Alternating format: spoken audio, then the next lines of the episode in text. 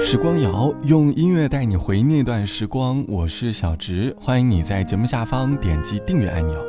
写这期节目之前呢，我正在手机里搜罗着装饰房间的小饰品，在我的历史订单里藏着很多以前我刚初入上海的记忆。记得那时的房间正好十平米，虽然很小，但是每次朋友来家里做客的时候，总会感叹这个房间的温馨。仔细想一想，这是我来上海搬过的第四个家了。虽然一直在搬家，可是我总是会很在意自己的住宿环境，即便简陋，我也会想尽办法把房间布置得尽可能的温馨，因为我知道这间很小的房间，大概是我在这座城市最后的港湾。即便被工作折磨，终究可以在房间里找到被治愈的温暖。如果未来幸运的话，在租住的房间里还会留下很多幸福的身影吧。这期的时光谣，我想和你一起来说一说在大城市里的租房故事。你是租房一族吗？你搬过几次家？而在这些不同的房间里，你是否又在上演着不同的故事呢？欢迎你在节目下方来告诉我。想起刚来上海租的第一个房子，它大概记录着我一段又一段晚睡的经历吧。即便眼睛已经困得快眯起来了，可是还在努力地写着工作的策划。或许每个人都有一段关于房间的记忆。节目的第一首歌，我们一起来听刘瑞琦的《房间》。还能一起走多远？想陪你再多一天。闭上眼，如果这一切重演，我不会变。小而温馨的空间，因为有你在身边。就不再感觉到害怕，大步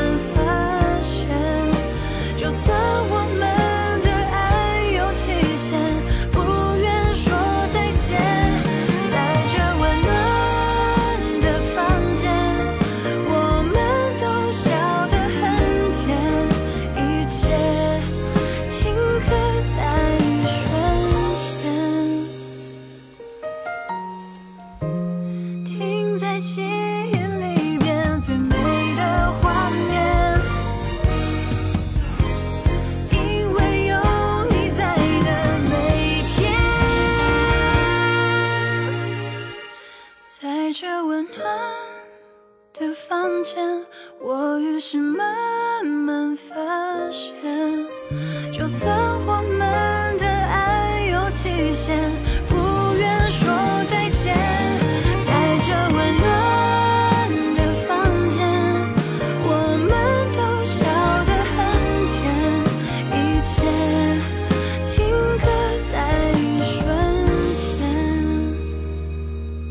这是来自于刘瑞琦唱到的房间，歌词里唱到：“我们在同一个屋檐下，写着属于我们未来的诗篇。在这温暖的房间，我于是慢慢发现，就算我们的爱有期限，不愿说再见。”歌里唱的更像是两个人一起在一个房间里过着合租的幸福生活。对于很多在大城市漂泊的我们来说，租房其实有时候也见证了一段感情的开始，但有时候。又是一个伤心的地方，因为在这个租来的房间里，我们好像都成为了彼此的陪伴。这期的时光谣，我们一起来说关于你的租房日记。网友毕小姐说：“还记得第一次租房是因为实习的缘故，在一间七平米的房间里，她见证了我奋斗的记忆。毕业那年，开始了自己的爱情，第二次搬家。